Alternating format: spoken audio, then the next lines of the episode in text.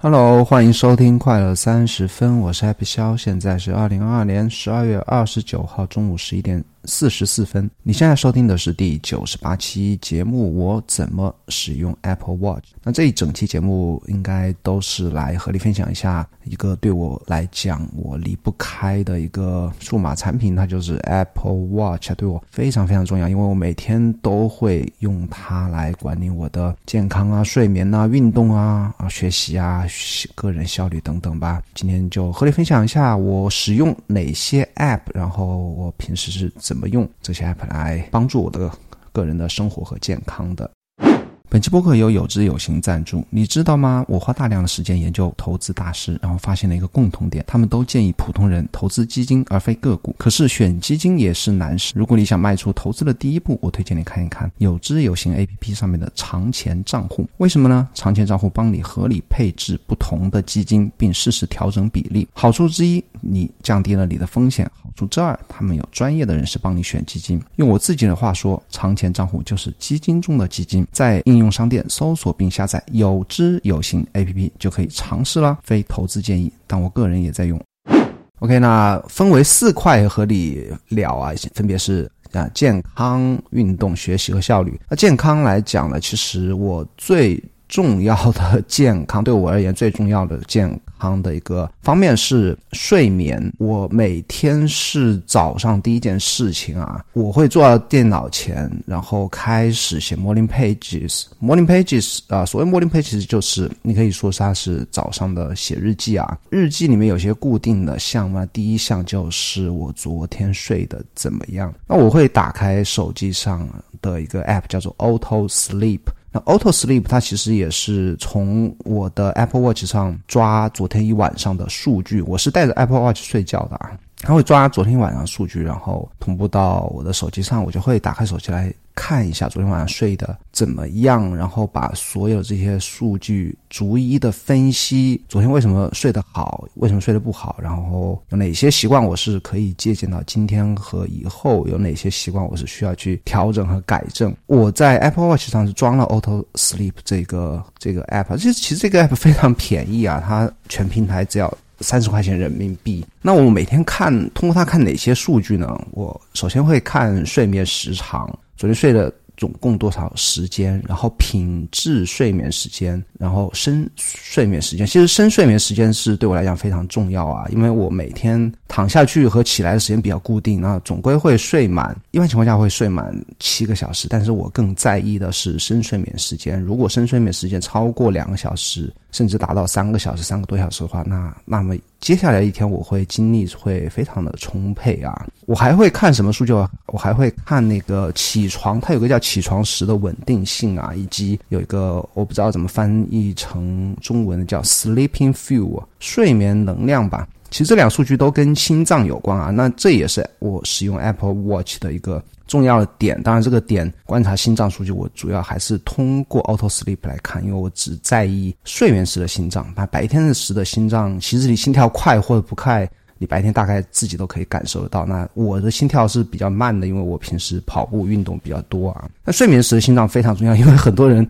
突然挂掉，就是睡觉的时候心跳突然会加速啊，或不稳定啊。所以说，睡眠时的心跳非常重要。有一个数据叫做 HRV 心率变异性啊，这个我会非常的关注。那心率变异性，我自己总结起来也和很多我们白天的生活习惯有关，比方说是否喝酒、是否有压力，以及白天是否有足够的运动。那我待会儿和你。会和你分享我怎么使用 Apple Watch 来管理我的运动。还有一个数据啊，也是通过 Auto Sleep 来观察观测的啊，叫做 Sleep 啊 SpO2 血氧饱和度，就睡眠时的血氧饱和度。我每天都会观察我的，就我白天的血氧饱和度，我有时候会也是会也会通过 Apple Watch 来看。那我白天时的血氧饱和度测下来，一般都是在百分之九十八左右，还是比较健康的啊。就正常人的啊，正常的血氧饱和度的一个。数值是在百分之九十五到百分之九十九之间。那像最近那个新冠比较流行嘛，然后会有一些微信公众号发一些文章，就提醒人们要关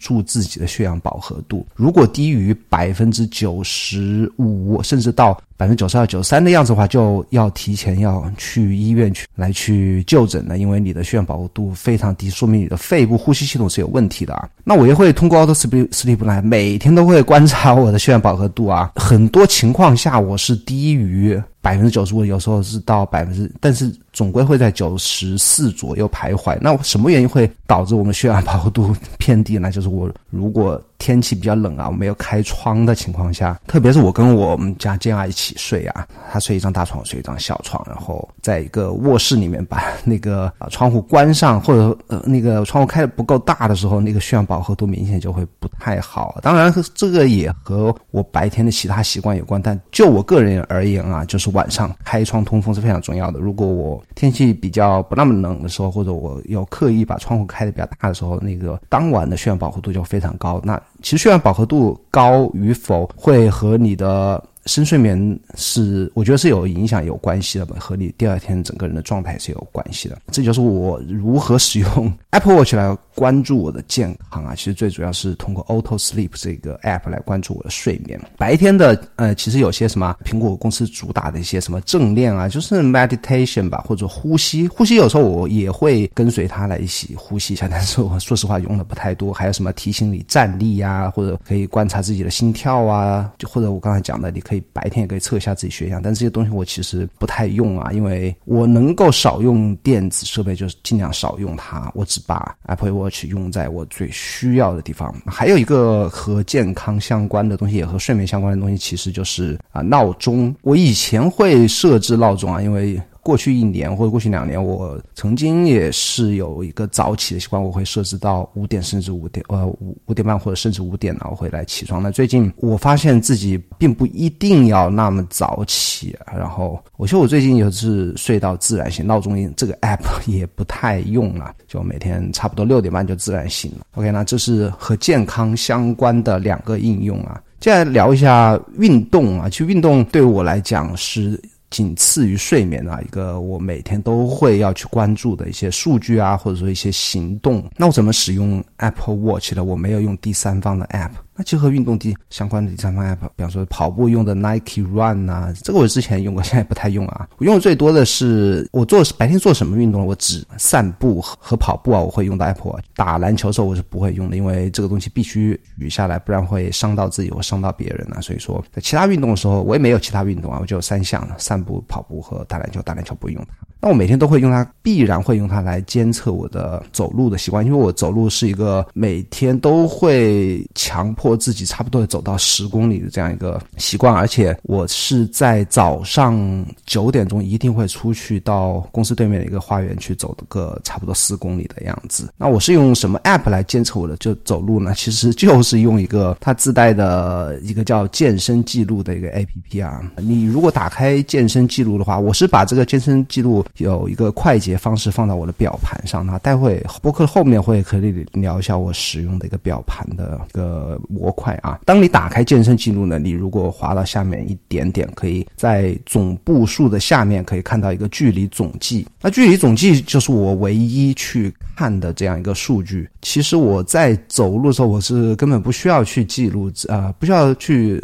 在 Apple 上做任何操作的啊，你只要手表戴在手上，你开始走路，它就开始记录你总共走了都是多少的公里数啊。我是会出去散步，在公园散步两圈左右，回来的话，那个时候差不多就是走到四公里或四五公里。然后在白天的话，上午我还会再去 在公司楼下，或者就在如果下雨外面天气不好的话，就在公司的某一个楼层可以走到比较大，走一大圈的那个某个楼层的。我正在那个楼层里面来回的走啊，就来回的走圈。这样的每天上午两次，下午两三次呢，加起来我会在回家之前就走到差不多十公里的样子。那唯一使用的一个观测我走到多少距离的这个 app 就是健身记录啊，就非常方便。那我还有用健身记录做另外一件事情，就是和我老婆共享一个数据啊，啊，好像是提出邀请她那边接受一下，就可以看到我们两个人的那个健身记录，她也可以看到我。的，我也可以看到他的，偶尔会看一看，但这个东西其实也也不太真的去每天去看。我会我我会有刻意去提醒他去散步啊。那这里要讲一下早上出去散步的重要性，特别是九点多钟啊，我觉得出去的如果在能够有一个小公园去散散步的话，对我而言啊，健康是非常重要的一件事情。而且我发现每当我开始走路，从五公里提升到十公里之后啊，那个睡眠的质量是会好很多，睡眠的深睡眠啊，包括一些心脏的一些数据啊，是是会好很多。特别是早上啊，我觉得早上九点多钟去散步一下，散步一个三四公里。那个时候，特别是在冬天啊，能够有一定的光照，然后在有比较氧气充足的树木呃比较多的地方去散步，我是建议每个人都应该有养成这样一个一个习惯啊，绝对是对身体是非常棒的。就你，我现在发现那个散步之后十公里之后就不需要再跑步了，跑步可以每天做，也可以完全我我个人感觉啊，是完全可以被散步去替代掉。当然，你跑步。的那个更高强度的运动会对你的心肺能力是有去一些帮助，但是如果条件不允许，比方说天气太冷，外面室外只有五度或低于五度的情况下，你完全使用散步来代替它是可以的。像现在我已经又居家办公两个礼拜。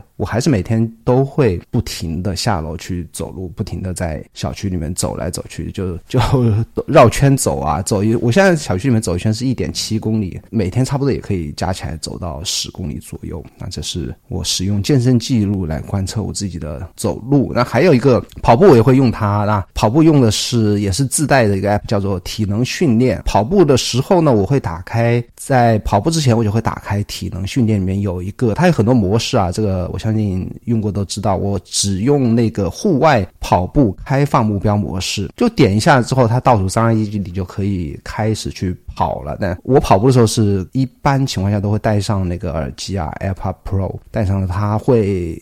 然后我会打开播报，它会每一公里都给你报时，就说一公里结束了，你跑了平均速度是多少，然后你已经跑了多少公里，这总体的平均速度是多少？但这个对我还是有一定的意义啊。如果我想，如果我想把自己的速度控制在啊六分钟之内的话，我会刻意的去保持一个比较平均的一个速度。跑完了之后，我会点结束啊。如果经常会忘记点结束，它就一直计时。当然，它它会认为你已经暂停跑步，但但是那个总体的时间没。有停止，而且它跑步时是 Apple Watch 是比较耗电的，因为它一直在观测你的啊心脏啊、呼吸等数据啊，所以说它那个呃后台在不停的在刷新这些数据，那耗电是比较快。如果你忘记点那个跑步完了忘记点那个结束的话，它会一直耗电。除了开放目标，我有时候还会用那个户外跑步，你在里面可以设置啊，设置一个目标的公里数。什么情况我会用那个呃天气特别好。然后当天我觉得，哎，我今天一定要跑个十公里，体力是没有问题的，我就我就会设定一个十公里的目标。它有一个好处就是，它会给你来倒数啊，就说你。开始跑到呃一半的时候，它半程的时候，它会告诉你，哎，还剩多少公里？每跑完一公里，它会告诉你还剩多少公里，然后就给你鼓鼓励你啊，给你加油啊，等等啊，就我觉得这个倒数功能还是比较有趣的啊。当然，你如果 Apple Watch 你忘记设置一个它自动监测你的活动状态的话，它会在你在户外走路时间比较长的时候，会不断的提醒你是否要打开一个体能训练里面的一个户外散步的一个模式。是啊，但我把这个功能关掉了。也就是说，我散步的时候、走路的时候，我是不需要打开这个体能运动、呃体能训练这个 A P P 的。就像我刚才讲的，我只用在健身记录里面看我的走路的时长就够了。OK，那这是和运动相关的我使用的。啊，两个 app，然后下面是学习啊。所谓的学习，其实就是听播客啊，不只是听播客，听播客和听有声书。我在跑步的时候会用 Apple Watch 去听播客，为什么呢？因为我不带手机，所以说我接下来讲的两个 app 都是把数据全部同步到 Apple Watch 上。我用的 Apple Watch 型号是最普通的第八代的一个 GPS 版本啊，就是说它不带蜂窝数据的，就是它是。是收不了那个蜂窝数据，但是呢，我跟你讲，就是说你出去跑步的时候，它的 GPS 是可以帮你统计你跑了多少公里速度，甚至是你跑的路线等等这些数据都是足够的。所以说，你如果想出去跑步不带手机是完全可以的啊，可以统计那些所有跑步相关的数据。一般情况下，我会带上 AirPods，然后在手机上用两个 App 同步一些可以用来听的，在跑步时候听的一些电子书或者说是播客啊，然后就这样就轻装上阵就出去跑步了。然后如果你带手机的话，其实是还是挺重的啊，手机，然后也感觉也不是很方便。那我是用那个 Pocket Cast 来听播客啊，它有一个同步功能，叫需要当然需要订阅的。我是这个买的比较早，有个我有个 Lifetime 可以。可以使用这个同步功能，它怎么设置呢？其实我一旦设置之后，就完全不用管它，我只用在手机 APP 里面，我设置在同步 Apple Watch 的这个设置里面，我设置一下自动下载啊，就是接下来播放，就是你的播放清单的接下来部分，它会断的在后台自动的帮我从从我的手机同步到我的 Apple Watch，所以我完全不用管它。然后我会设置前五，什么意思呢？就是说我的播放列表的从新往旧。排的前五个播客剧集，它会自动的在后台帮我同步到我的 Apple Watch 上。然后我还有一个设置会打开一个叫做“保持最新”，什么意思呢？因为我在手机上是不断的在听播客，然后 Apple Watch 我是可能一两个礼拜都不会去打开一下它。但是呢，我当我设置好保持最新的时候呢，它后台会不断的把已经听过的从。啊，Apple Watch 上删除，然后把没有听的接下来的五个帮我同步到 Apple Watch 上，所以我整个就设置好之后就不用不用理它了啊，它就会自动帮我同步最新的。那当我某一天要去跑步的时候，我就会打开 Apple Watch，就可以去听最新的还没有听的那些集数。然后这里有一个痛点啊，我相信我相信这个碰到这个痛点的人会比较少，但如果你恰好。啊，我觉得这个恰好几率也太小，但我和可以和你分享一下，如果你碰到类似的问题的话，你可以用这样的思路去解决它。什么问题呢？就是说 Pocket Casts 这个 App 在中国区的 iOS 的商店里面是没有的，它被下架了。但是呢，当我的 Apple Watch 连的 iCloud 是国区的 iCloud，然后我又使用其他国家的 App App Store 下载了 Pocket Cast，这种情况下呢，这两个 App 之间是不能同步的，就是说数据是同步不过去的。我不知道为什么啊，但是事实上就是这样子。那我是怎么解决的呢？我是使用那个 iMazing 啊，iMazing 这样一个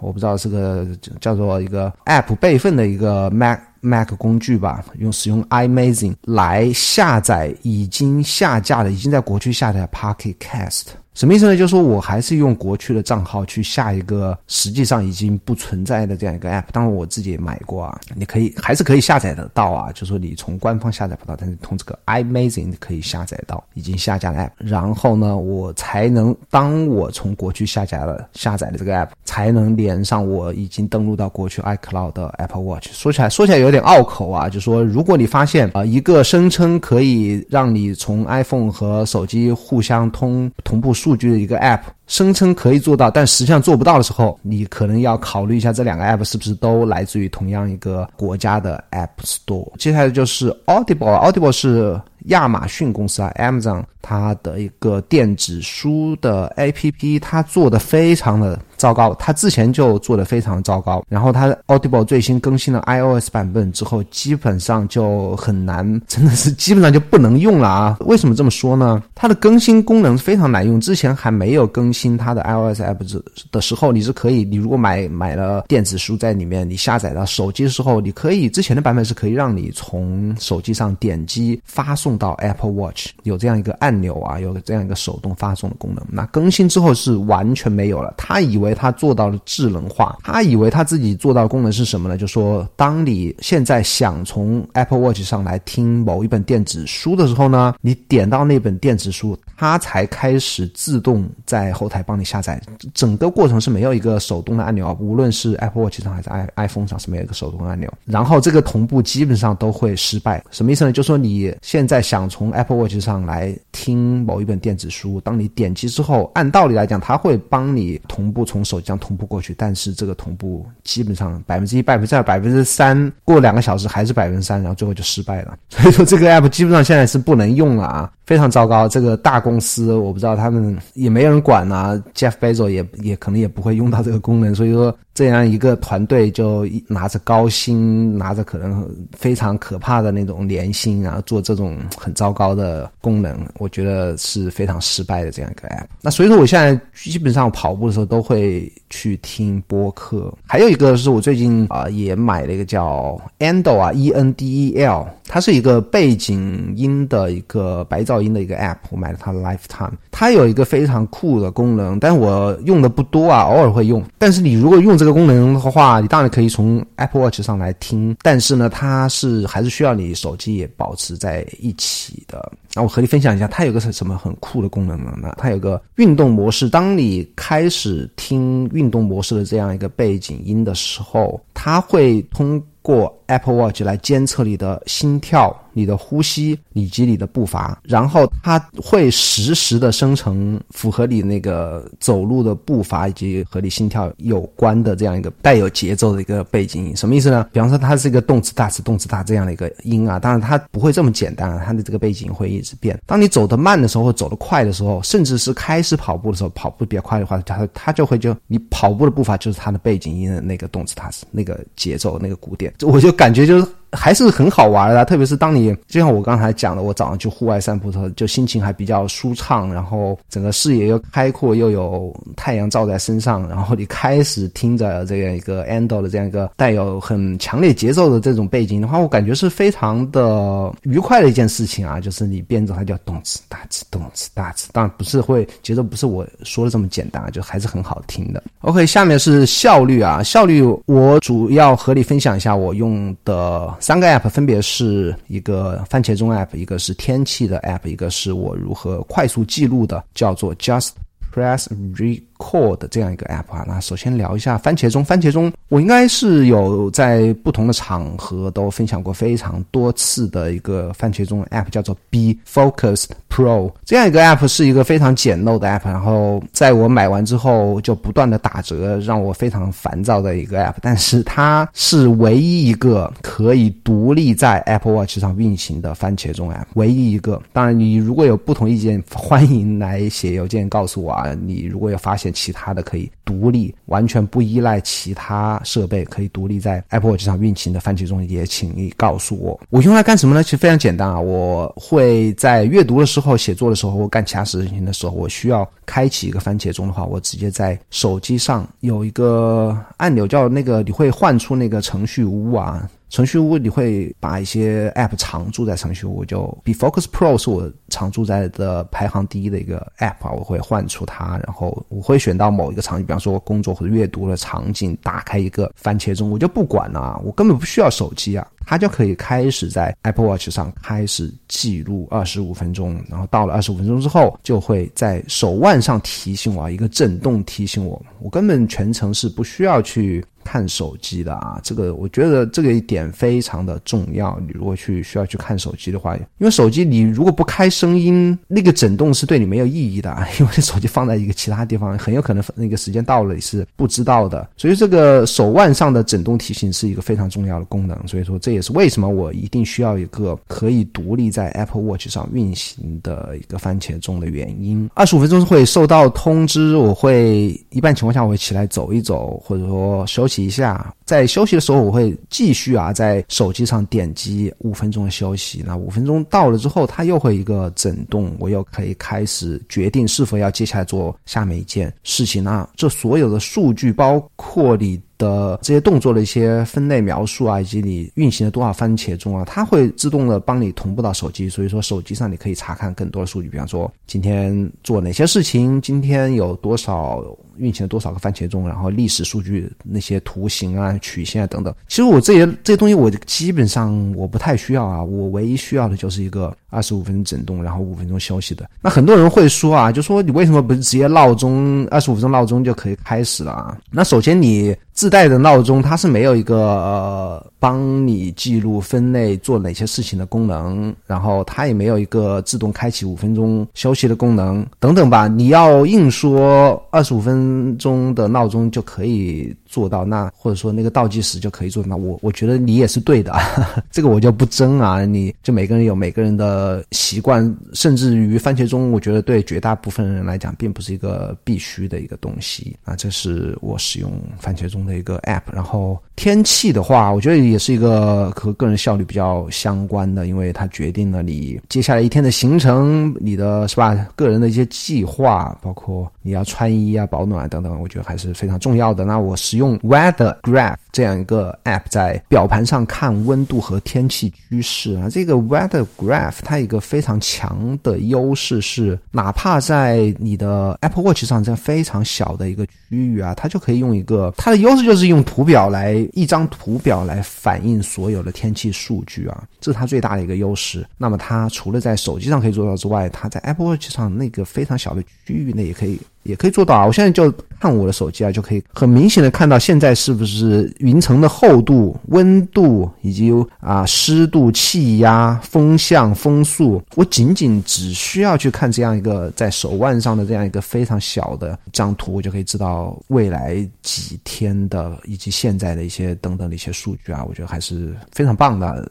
呃，在同类型的 App 里面，目前我观察只有它做到这么强啊。当然，我会链接放在放在 Show Notes 里，可以去了解一下。最后一个和效率相关，就是我如何快速的记录一些想法。那我经常在跑步的时候，我是不带手机的，我而且我在听播客，对不对？那这个时候我就会有很多想法冒出来。我之前是使用 Drafts 来，Draft 有一个语音转文字功能，但是后来经人提醒啊，它其实那个语音识别功能它是还是比较慢。的那有一个 app 就省去了语音识别功能，可以快速的让你记录，然后你不要去管是否写的对或者不对。它叫做 Just Press Record，那这个 app 还是免费的啊。它比 Draft 好在哪里呢？它在你的 Apple Watch 上，它只是一个录音机，你只用点击它就开始录音，录你的想讲的任何事情，脑袋里面现在所有的想法。完了之后，它会同步到你的手机上的同样同名的一个 App，就 Just Just Press Record。同步过去之后，你可以在手机上来把它转成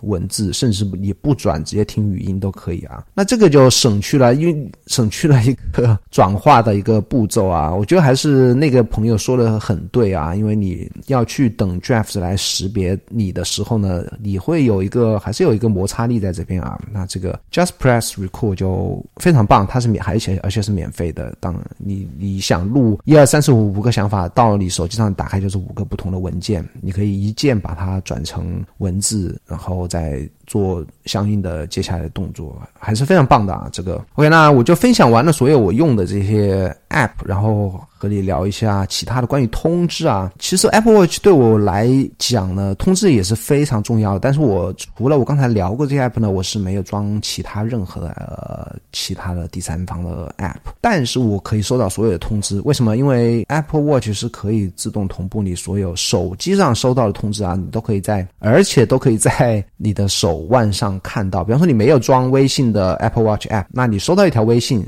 如果你的手机是一个解锁状态，你的 Apple Watch 也是一一个解锁状态的话，你是可以看到微信别人给你发了什么。同样呢，还有短信，对不对？等等一些需要收到短信验证码的时候呢，你都可以在手腕上去看，不用看手机。还有一些我其他的一些 App，什么值得买呀，或者易贝呀，或闲鱼啊等等，手机上的这些通知都可以同步过来。我觉得这个也是很方便的一个点啊。然后和你聊一下其他一些相关的东西，比方说表盘呐，我的表盘使用的是一个叫做模块啊，中文是叫做模块这样一个表盘，分别和你分享一下它上面有些什么东西啊。所谓的模块就是说，它把一个表盘分为了很多区块，那每个区块都可以有对应的，比方说快捷打开方式啊，或者显示一些你马上可以就可以立即查看的一些数据啊。比方说我的左上啊，这个模块的左上区域就是我的电池电量。右上是当前的日期和时间，中间的这样一个长条的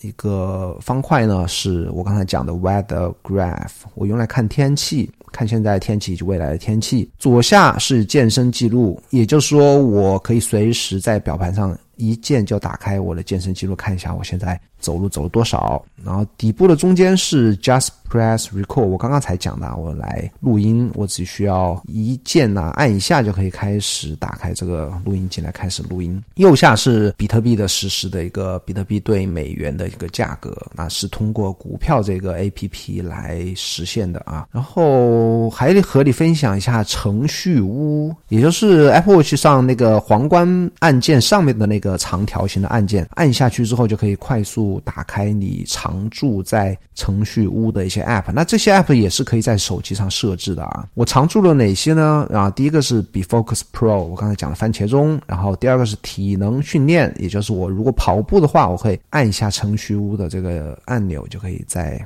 里面快速选到跑步体能训练。第三个是闹钟，也是我常用的。第四个是 Audible，啊，现在变得不那么好用。最后一个是 Pocket Cast。把它放在最后，其实你放在最后的话，你快速滑到底部也是非常快速的一个一个操作。然后和你再和你分享一下充电习惯，我一般每天只充电一次，因为我是二十四小时基本上都带着带，我会在晚饭后就把手表放到。放到那个充电器上充电，然后到睡觉前基本上就可以充满了。如果我没记错的话，差不多不会超过两个小时，它是一定可以充满的。那我每天开始充电的时候，电量一般都还剩百分之六十左右，因为我使用 Apple。Watch 第三方的 App 不多啊，然后现在和你们分享一下，我现在在用的是我买的第二块那个 Apple Watch，它是第七代四十一毫米的小表盘，二一年十月买的，我现在换了第二条表带，是我我非常喜欢现在这个表带啊，它是 Nike 的一个有 Nike logo 的一个白色的尼龙表带，哎，我非常喜欢我，我觉得它很好看，我我不知道怎么形容啊，比我之前买的一个配一个蓝绿相间。的，我觉得好看一百倍啊！然后和你分享一下，我第一次买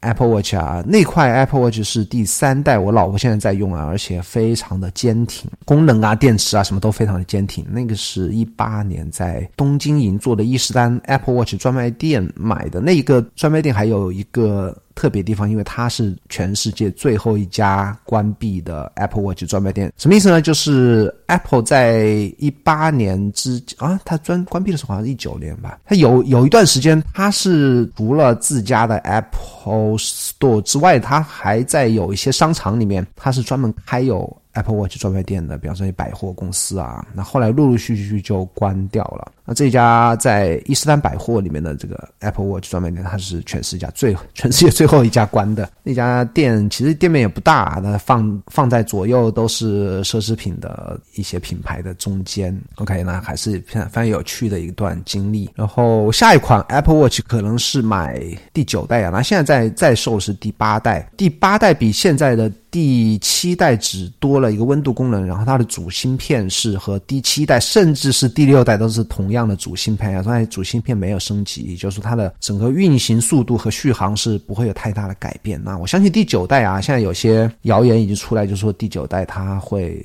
升级它的主芯片。然后体温功能，我觉得也是比较实用啊。比方说，最近大家很多人都得新冠，对不对？但我也我也已经得过了，那是不是啊？测一下我晚上睡觉时候的体温啊，或者我平时测一下自己还是有没有在发烧啊？我觉得体温还是也是比较一个有用的一个身体的数据吧。我相信第九代我很有可能会去为了那个更快的主芯片去升级。OK，那这就是我所有我和 Apple Watch 相关的一些使用的方式，别的。呃，还有什么想和你分享？我想一下哦，对我接下来的元旦假期，我需要去把我的律师来的搬家一下。然后我现在的可乐点币已经标到手，已经转移到我自己手上，我也 link 到了现在的叫什么那个 Substack 上。你可以现在敲可乐点币啊，就是汉语拼音的 K E L E 点 me m e 啊，就可以去到我的新的 Substack 的可乐周报的这样一个地址。有没有觉得可乐点 me 比 Coke 之前的 Coke 点 do 也好好很多呢？也不那么拗口，对不对？当然，我也付出了不少的一个代价。好吧，那如果你喜欢这个节目，请帮我在苹果播客或 Spotify 或者小宇宙关注我，并留下你的好评，我会在节目里念出来。你还应该订阅可乐周报，就是我刚才说的可乐点蜜。可乐周报的话，我在未来一年